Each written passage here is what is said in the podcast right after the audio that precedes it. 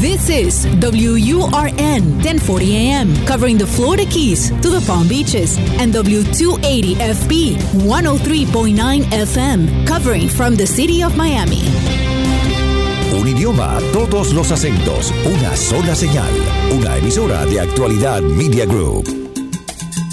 Somos energía, dinamismo. Somos Hecho en América. Política, cultura, música, gastronomía. Toda la información de lo que hacemos como comunidad activa. De mi tierra bella de mi tierra santa.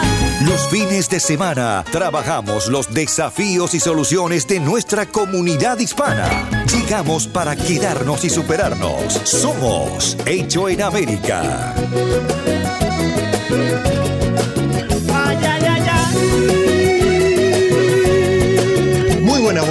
Fin de semana. Aquí estamos en el aire de la 1040 en la radio eh, acompañándolos y renovando ese compromiso que tenemos ya hace mucho tiempo de llegar al fin de semana con información diferente o tal vez la misma de la, de la que habitualmente tenemos en la semana para ustedes en la radio, pero lo que definitivamente es con otros tiempos, tomándonos la posibilidad de agarrar la información y charlarla y desmenuzarla y analizarla desde otro lugar y fundamentalmente con, con otros espacios. Eh, hoy quiero hablar con la doctora Isadora Velázquez, pero siempre digo y la presento que más allá de la abogada de cabecera que uno siempre tiene que tener, es una querida amiga. Bienvenida, ¿cómo estás? Buen fin de semana. Buen fin de semana, un gusto siempre hablar contigo. Isadora em, es abogada de inmigración, ustedes lo saben, y esta semana se ha presentado un proyecto eh, a nivel em, primero el, Partido Demócrata básicamente ha presentado un proyecto que es esto, y establezcamos primero esto, que es un proyecto, falta que lo analicen las cámaras, que lo discutan, que lo, que lo pulan, y después, en ese caso, habrá una ley de inmigración. Pero en principio es entrenada y esto, esto es lo que ya está empezando a trabajarse. Eh, y este proyecto, Isadora, si lo tuviéramos que resumir en algunos puntos, establece para empezar una guía de ocho años para obtener la ciudadanía, establece un estatus temporal de cinco años antes de poder solicitar la residencia permanente, beneficios para DACA y TPS, eh, a, trabajadores agrícolas también. Eh, bueno, hay una serie de cosas que las vamos a ir analizando, pero en principio, así, abuelo de pájaro, ¿lo ves un proyecto posible? Lo veo como un proyecto que puede llevar a debate, pero que el proyecto en sí, en su totalidad, como lo están proponiendo los demócratas, sea aprobado, eh, lo veo muy poco probable. Hay que recordar que este mismo proyecto, eh, una, un calco, por decirlo así, se propuso en su momento en el 2013, cuando había aún más unidad entre los partidos en cuestión de lo que querían para inmigración. Algo similar se propuso en el momento con la cabecera de Marco Rubio, republicano de la Florida, y en ese momento el presidente Obama no pudo lograr que la, Cámara lo considerara. Ahora tenemos al senador Menéndez de Nueva Jersey, que también fue parte de ese grupo en el 2013, proponiendo lo mismo, que fue lo mismo que también dijo el presidente cuando tomó su mandato, pero si no lo logran dividir, y más que nada si no logran unir a, las personas en el Senado, este proyecto no va a tener el éxito que esperamos que tenga. Eh, ¿En qué este proyecto es superador a lo que existe actualmente?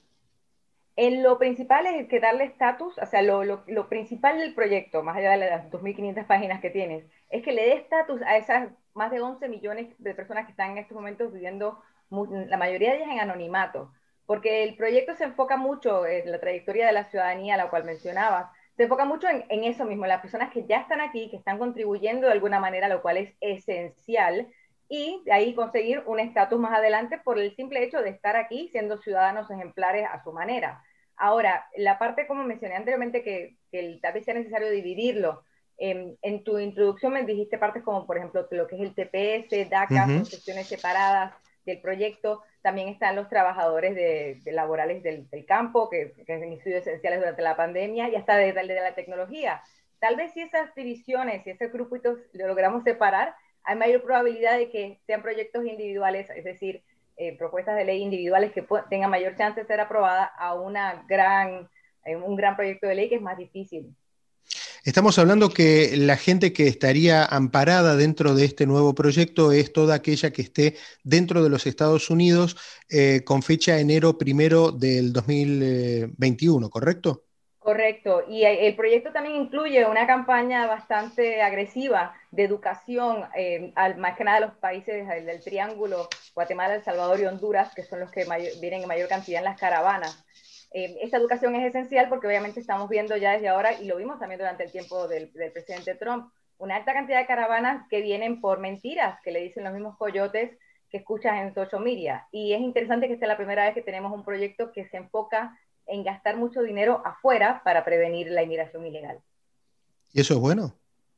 Es algo necesario. Tal vez no sea algo que haga el proyecto atractivo, porque uno no siente la necesidad de querer invertir afuera en un país que no es el de uno, pero hay que recordar que si no lo hacemos, eh, sigue, estos países tienen una alta necesidad, muchos de ellos culpan a los Estados Unidos para bien o para mal por la situación que tienen, y los se justifican entonces como que tienen que venir acá al, estar mal educados, por ejemplo, algo que se ven en las redes sociales en estos países es que, bueno, está, llegó Biden, fronteras abiertas, y por eso nuevamente nos preocupan el que venga una caravana. Si no invertimos en educar, esto va a seguir pasando, y las personas van a pensar, este proyecto es para mí también, déjame venir. Pero vamos allá de educación, también están hablando de invertir en lo que es la economía en sí de estos países.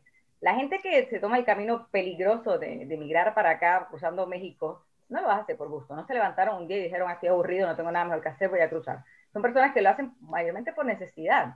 Y estos países, hasta que no superen esa necesidad, esto va a seguir pasando, porque los Estados Unidos sigue siendo la meta. Hay que, de una manera, ayudarlos para ayudarnos a nosotros mismos. Sí, es una manera, vamos a decir, polémica de resolver el tema inmigratorio, ¿no? Bastante, bastante, y es algo que va a tener mucha resistencia a los republicanos, eh, otra área que también va a ser de alta resistencia es lo que se invierte en la protección a la frontera. En este, estos cuatro años hemos visto que la mayoría de los fondos del Departamento de Homeland Security fueron a la protección de la frontera. Es uno de los departamentos que, hasta más que el FBI, tiene en lo que es inversión federal para proteger al país.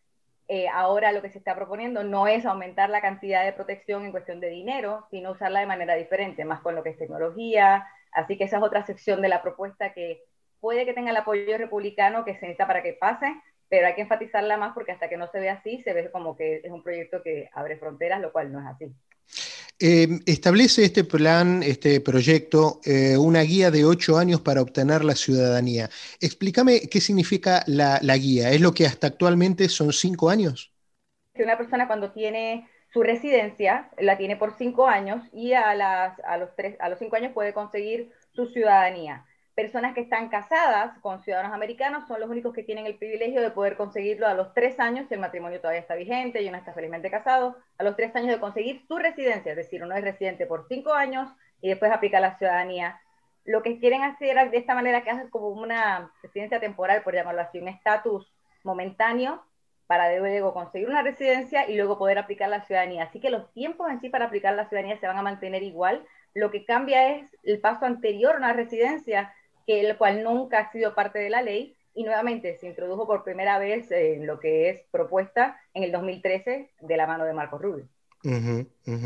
Lo otro que también establece es esto que decíamos, el estatus temporal de cinco años para poder solicitar la residencia permanente y durante ese tiempo se verifican los antecedentes de los inmigrantes y que deben pagar impuestos y cumplir con otros requisitos. Uno de los temas que siempre ha señalado la gente, eh, los inmigrantes que, buscan resolver su, su situación legal es, nosotros hemos pagado los impuestos. Parte de toda esta estructura la hemos ayudado a mantener y ahora no tenemos acceso o no tenemos la posibilidad de, ser tratados, tal vez no como iguales, pero por lo menos como posibles, ¿verdad? Es un, problema muy serio porque no solamente el problema lo ve el inmigrante que siente que paga impuestos y que está siendo tratado de una manera injusta, sino que también lo ve el de afuera que no sabe que el inmigrante está pagando impuestos. Entonces piensa, esta persona es inmigrante y su hijo está yendo a la misma escuela que el mío y no es justo porque él no paga impuestos o está yendo al mismo hospital, etcétera y sienten ese rechazo al inmigrante porque piensan que estoy manteniendo, cuando en realidad no es así. Así que algo que me parece esencial para que esta propuesta tenga el más remoto éxito es, como he mencionado anteriormente, que se eduque a la población en general de quién es el inmigrante, a quién beneficia y cómo ya ellos son parte esencial de lo que es nuestra economía en nuestro país. Porque si eso no llega a la audiencia, incluyendo los senadores, el proyecto no va a seguir adelante. Sigamos repasando algunos de estos puntos. Quiero entrar en el tema DACA, TPS, trabajadores agrícolas. Eh, DACA, TPS son dos siglas que engloban mucho más que, que lo que dice allí en la sigla. Engloban historia, tradición, eh, de Estados Unidos frente a, esta, a, estas comunidades que han recibido el TPS, hondureños, nicaragüenses, em, que son las primeras comunidades que vienen a la mente ¿no? cuando uno habla del TPS. Se habla de un TPS encaminado también para los venezolanos. Eh, ¿Cómo, cómo asimilamos este nuevo proyecto en este contexto? Lo que es DACA y TPS son dos secciones que muchas personas piensan podrían tener mayor éxito si se eliminan del proyecto y tal vez son las primeras en ser atendidas. Personas con TPS llevan aquí, por ejemplo, en lo que es Honduras desde 1998, personas del Salvador llevan aquí desde 1991, porque para recibir el beneficio de TPS uno tiene que haber entrado antes de dicha fecha y después poder aplicar el beneficio. El beneficio es solamente el privilegio de poder quedarte y trabajar en el país, nada más, no recibes más que eso. Eh, pero aún así para estas personas es un privilegio bien grande. Eh, se han vuelto nuevamente, debido al tiempo que llevan y el hecho que pueden trabajar legalmente y vivir legalmente aquí, esenciales para la economía. Pero más esencial aún es la persona que viene con DACA, porque es un niño que vino, eh, se puede decir, en contra de su voluntad, y hay, es uno de los pocos sectores migratorios en el cual hay apoyo de ambos lados, tanto al, el Partido Demócrata como los republicanos entienden que las personas que tienen DACA son americanos, están aquí para quedarse. Por ende, estos grupos en particular, tal vez si se eliminan, con la misma propuesta que está dentro del proyecto, pueden, eh, pueden tener mayor éxito. Y lo que propone esta propuesta de ley, que nuevamente es igual a la que propuso, o muy similar a la que propuso Biden en su momento, es que estas personas tengan un camino más rápido a la ciudadanía que tal vez una persona que entró ilegalmente y lleva aquí ilegalmente mucho tiempo. Porque nuevamente hay que considerar el tiempo que estuvieron acá y las razones que los llevaron a entrar que lo justificaría para que en vez de esperar los ocho años puedan conseguirlo en cinco. la ley castigo es como le dicen a, mucha gente le tiene miedo a ese, ¿no? Si quedas ilegal, automáticamente eh, te tenés que volver a tu país, no solo te deportan, sino que no podés entrar de vuelta por 10 años. Ni se te ocurra pasar por la puerta de un consulado porque no te van a dar visa, te va a atender el cuco, no te va a dejar nada, unos pánicos, unos miedos espantosos que están fundamentados en, la certeza que ha sido para muchos el haber quedado ilegales y que no han podido volver por, por todo ese tiempo. Bueno, este proyecto elimina la denominada ley del castigo. ¿Cómo, cómo entendemos esto? Eso sería muy interesante porque la ley del castigo, que también se conoce como la ley de los 10 años, también aplica para gente aquí dentro de los Estados Unidos, más que nada personas que han sido deportados y piensan, bueno, a los 10 años, igual que al que lo echan, ya está, puedo ajustar. El eliminar esta propuesta es una de las partes que veo muy difícil en cuestión de aprobación porque está, la crítica principal es no hay ninguna consecuencia entonces por quedarse sin estatus. Y si se va a eliminar, entonces hay que tener en consideración qué consecuencias puede haber a futuro, porque se entiende que esta, este proyecto sí tiene un límite de que tienes que estar en el país antes de enero del 2021. Pero si se elimina la ley de los 10 años, entonces, ¿quién viene y se queda ilegal? ¿Qué consecuencias tienen? ¿Qué le afecta? Eh, y es algo que va a ser muy controversial y me parece que ahí tienen que pulirlo, porque si recordamos nuevamente, es inevitable recordar el 2013, uno de los puntos que no se veían consecuencias migratorias a la inmigración ilegal y lo que queremos promover más que nada es la inmigración legal. Que el proyecto en sí eh, falla en no enfocarse tanto en esa inmigración legal que también está teniendo problemas debido a que es tan vieja. Vamos a hacer una pausa. Cuando regresemos vamos a seguir hablando con Isadora Velázquez, con eh, la doctora de inmigración, pero fundamentalmente con mi amiga de este proyecto que está presentando el Partido Demócrata, lo ha presentado en las últimas horas, está puesto a consideración y está puesto como una, un aporte más a lo que es sin duda una necesidad a gritos de los demócratas y de los republicanos de buscar una nueva alternativa para la ley de inmigración. Es un primer paso, vamos a ver, no es el definitivo, pero de eso se trata. Eh, quédate por favor, ¿eh? ya charlamos. Somos Hecho en América por Actualidad Radio, todos los fines de semana. De mi tierra bella, de mi tierra santa, oigo ese grito de los tambores cita de los fines de semana para conocer cómo se mueve nuestra comunidad. Hecho en América. Solo en Actualidad Radio 1040 AM. Seguimos charlando con la doctora Isadora Velázquez sobre el tema del proyecto de ley de inmigración que presentó el Partido Demócrata el eh, jueves pasado. Y mm, quiero entrar en el tema de las visas. Eh, de diversidad, la famosa lotería de visas. Allá por septiembre, creo que es, septiembre, octubre, en todo el mundo empiezan las eh, fantasías, las ilusiones, los sueños de llegar a Estados Unidos a través de la famosa lotería de visa. Te ganaste la green card, dicen. Bueno, hay gente que sí, ¿eh?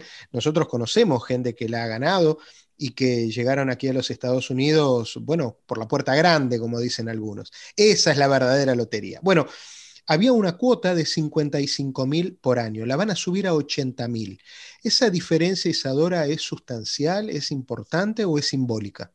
Es totalmente simbólica, porque si ponemos a ver 80 mil, en lo que es lo grande de los Estados Unidos, eh, no, no es que hace una gran diferencia, pero hay que, y, hay que recordar por qué tenemos esta diversidad de visa, esta lotería de visa. Eh, el país, en su momento que salió esta ley, reconocía que somos una nación de inmigrantes, que el inmigrante le ha hecho los Estados Unidos el maravilloso país que es. Por ende, se dieron cuenta también que teníamos una falta de diversidad. Eh, y la lotería de visa, las personas que más éxito tienen son los países que no pueden conseguir la visa de, otra manera, ya sea porque han quedado fichados, tachados por, por varias razones. Un país esencial es Venezuela. Eh, en estos momentos, la última lotería de visas, los dos países que más beneficio tuvieron eran Venezuela y Cuba, porque son los dos países que más difíciles se les hace conseguir eh, unas visas, ni siquiera tienen embajada dentro. Si queremos mantener a este país en el tope como nación, tenemos, necesitamos ese inmigrante que viene y te da una perspectiva diferente. Ahí viene la lotería de visa. Ahora, 80 mil en la magnitud de este país es relativamente poco. Y hay que recordar que estas personas en sí al país no le cuestan nada. Ellos vienen, se hacen, entran, si como bien dijiste, por la puerta grande, pero tienen que pagar por su proceso migratorio. Y más allá de que entren como residentes, entran aquí a trabajar. Y si no trabajas y no cumples, la residencia, no, aunque sea permanente, la puedes perder así como te la dieron. a ver, ¿cómo, cómo, cómo, cómo, funciona eso? ¿Es diferente a, o sea, por ejemplo, el caso de una persona común, tiene su visa de trabajo, por decir, después eh, de determinado tiempo aplica la residencia, le dura la residencia, pero si en algún momento siendo residente pierde el trabajo, igualmente sigue siendo residente americano. ¿Qué pasa en este caso? Sería más que nada, yo pierdo el trabajo y decido que, bueno, cuando estoy trabajando, así que no voy a meter taxes, porque ya está, no estoy trabajando, no voy a pagar impuestos. Eventualmente, tú, si quiero hacerme ciudadana, me van a preguntar, ¿qué está pasando acá? ¿Por qué no has metido taxes? Y el no meter impuestos es una razón para técnicamente ponerte en proceso de deportación y hasta deportarte. Igualmente, personas que llevan, que dicen, bueno, esto no me está funcionando, me regreso o me voy de los Estados Unidos, no estás viviendo aquí cumpliendo. Si tú llevas más de un año fuera de los Estados Unidos, se asume que abandonaste tu residencia y tienes que pelear para volver a conseguirla. Así que aunque el nombre sea residente permanente, en sí la única persona que tiene el privilegio de quedarse en este país permanentemente es un ciudadano. Así que con eso en mente, hay que entender que el que viene aquí viene a contribuir, porque si no lo hace puede perder la residencia que consiguió. Claro, claro. Em, el tema de las cuotas eh, de, de 55 mil, 80 mil, cada país tiene un número determinado. no es que son 80 mil por país, son 80 mil en total, hay que distribuirlas. Hay países que tienen más que otros. ¿En base a qué se, establece esa cuota de, eh, visas eh, para la lotería por país? Anualmente se mira cuántas visas se otorgaron en las embajadas de varios lugares, eh, a qué nacionalidades se le otorgaron y quiénes han entrado. Y basado en esos números dicen, ok, si se dieron X cantidad de visas a personas de Brasil, esas personas que no van a ganar la lotería de visa en Brasil porque son menos o son más. Así que depende mucho la cantidad, por ende, de países como Cuba y Venezuela tuvieron tanta suerte porque no tener embajada, no, obviamente no se dieron muchas visas a esos países. Y también eh, por cuatro años, y siguen estando en una lista en el cual conseguir una visa de turista para esos países no está pasando. Eso se hace, como bien mencionaste, anualmente. Anualmente se ve quién entró, qué tipo de visa consiguieron, quién a lista de espera. Por ejemplo, una nacionalidad que va a ser muy difícil que vuelva a entrar de manera común es la nacionalidad india, porque siempre hay una alta cantidad, hay un atraso, China tiene el mismo problema, que aunque participan en la, en la diversidad de visas y puede que algunos lo ganen, que lleguen al número que le otorgan es muy poco probable.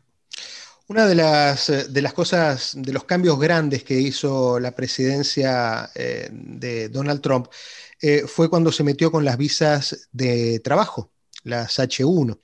Este proyecto que está presentando el Partido Demócrata dice que elimina los atrasos en la obtención de visas basadas en el empleo, recupera visas no utilizadas, reduce tiempos de espera y elimina los límites de visas por país. Ayúdame a entender un poco esto. Em, estamos hablando primero de las H1, ¿correcto? Correcto. Bien. El problema que tenemos es que la, básicamente lo que hace este proyecto es limpiar el proceso de entrar al país con visa de trabajo. Eh, hay, hay, muchas personas cuando tú aplicas una visa de trabajo, la visa H, no es automático, sí tienen que escoger tu petición y la, la meten en una lotería, porque mayormente pasa que la cantidad de personas que aplican es mayor a la cantidad de visas disponibles. El problema que tenemos es que después de que te escogen en la lotería, los que no escogen se le devuelve la aplicación junto con lo que haya pagado, pero después de que te escogen, si por cualquier razón determinan que no eres un buen empleado, que no, o te echan o ya la oferta no existe, no es que abren otra vez el cupo para que alguien más pueda entrar y agarrar esa visa. Esa visa queda en el limbo. Y eso es un problema porque hay lugares que necesitan esos empleados y no, lo pueden conseguir. Y no es que nuevamente no se reabre para darle otra oportunidad. Y eso es algo que queremos eliminar en esta propuesta y es algo que me parece, es otro punto que tal vez si lo sacamos y lo analizamos de manera separada, me puedo asegurar que podemos conseguir apoyo republicano para que esto se lleve a cabo, porque muchos estados tienen problemas con los empleos. Ahora, lo que sí va a ser difícil también por el lado demócrata es eliminar las cuotas por países. Volviendo, comparándolo con la diversidad de visa, el punto de las cuotas por, países es que tú no quieres tener todo el mundo trabajando en una corporación de una sola nacionalidad. En estos momentos hay listas de espera, vuelvo a mencionar, los principales son China, México eh, y, e India. Si eliminamos esas cuotas, el miedo va a ser que todas las visas H van a ir a la nacionalidad hindú eh, y las que sobren a la nacionalidad china, porque es la mayor cantidad. Este tipo de trabajo mayormente va en lo que es la industria de la computación, en ciertos lugares, y lamentablemente, aunque sea un estereotipo, sí vemos que ese tipo de nacionalidad es quien llena esos trabajos. Y nos preocupa que si eliminamos el requisito por país, en sí vamos a tener un montón de visas H solamente para un país. Eh, también habla de la eliminación del límite de un año para presentar los casos de asilo político. Había un límite establecido que eso se trata de, de sacar.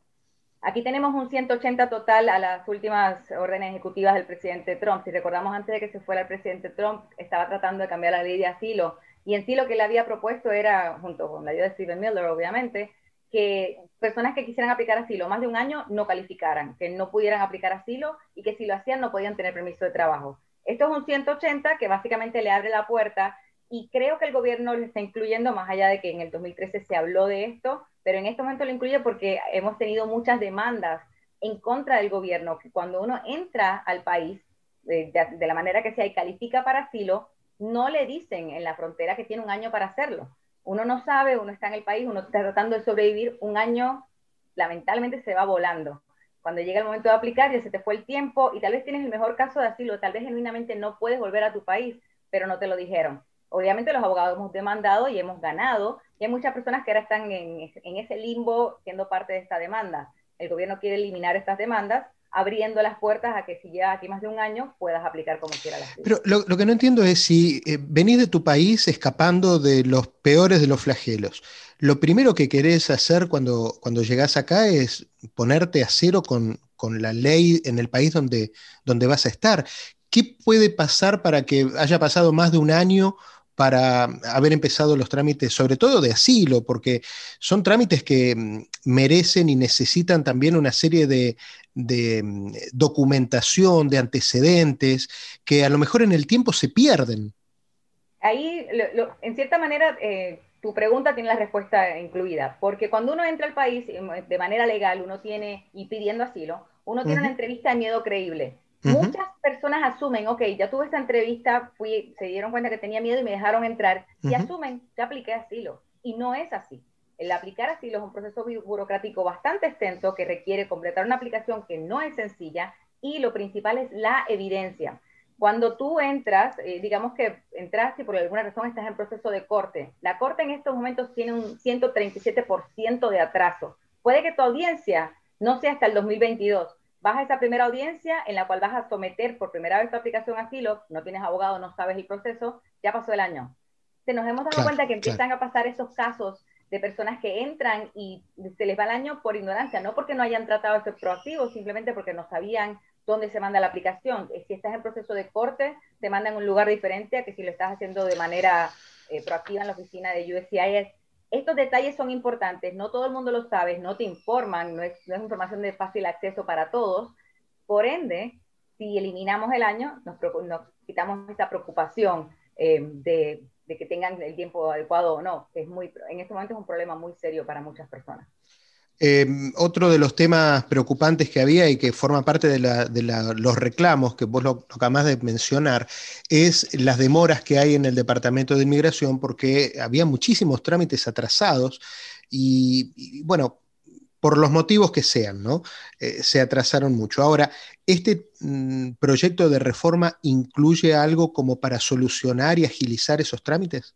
Esa es una de las críticas también, porque no, el proyecto en sí se aleja de lo que es discutir dinero. No entra mucho en detalle de cómo se van a usar ciertos fondos. Y la realidad es que para que estos, estos trámites migratorios se muevan más rápido, hay una necesidad de, más personal que pueda mover estos casos adelante, no solamente localmente, sino también en las embajadas, oficiales consulares. Hay muchas embajadas que no tienen suficiente personal para el trabajo que tienen que hacer y por eso tenemos atrasos de hasta 14 años en algunos casos, lo cual es absurdo lo que vimos en los últimos cuatro años es que el dinero de inmigración se estaba utilizando para proteger la frontera, por eso nuevamente la, Guardia Fronteriza es el que más dinero tiene, y para investigar casos, en vez de para mover los casos más rápido, para investigar si eran verdaderos, y eso llevó a un atraso adicional. Este proyecto no menciona si es que se van a quitar fondos de un lado para otro, como se menciona en la frontera, pareciera que se va por el lado de, de la tecnología, pero no entra en detalle si es que esos fondos que que se van a usar para tener menos personas o si las personas van a ir a otros lugares. Esos detalles son importantes y el dinero va a ser esencial para que esa, eso se pueda mover más rápido. O una reforma que, la alternativa sería una reforma de que personas que llegan esperando desde este tiempo van a ser aprobadas, pero eso toma más, más, más empuje. Isadora, te agradezco mucho la gentileza de atendernos como siempre en este fin de semana. Te mando un beso enorme, muy grande, y esperemos que, bueno, que, sigamos eh, pudiendo tener la oportunidad de encontrarnos para seguir hablando de, de este y de otros temas. ¿eh? Igual para ti, para mí siempre es un gusto hablar contigo.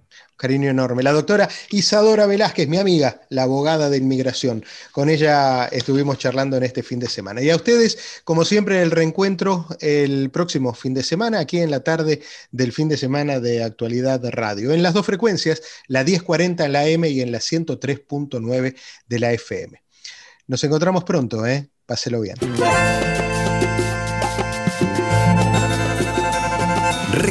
Recorremos las calles de una ciudad que hicimos propia.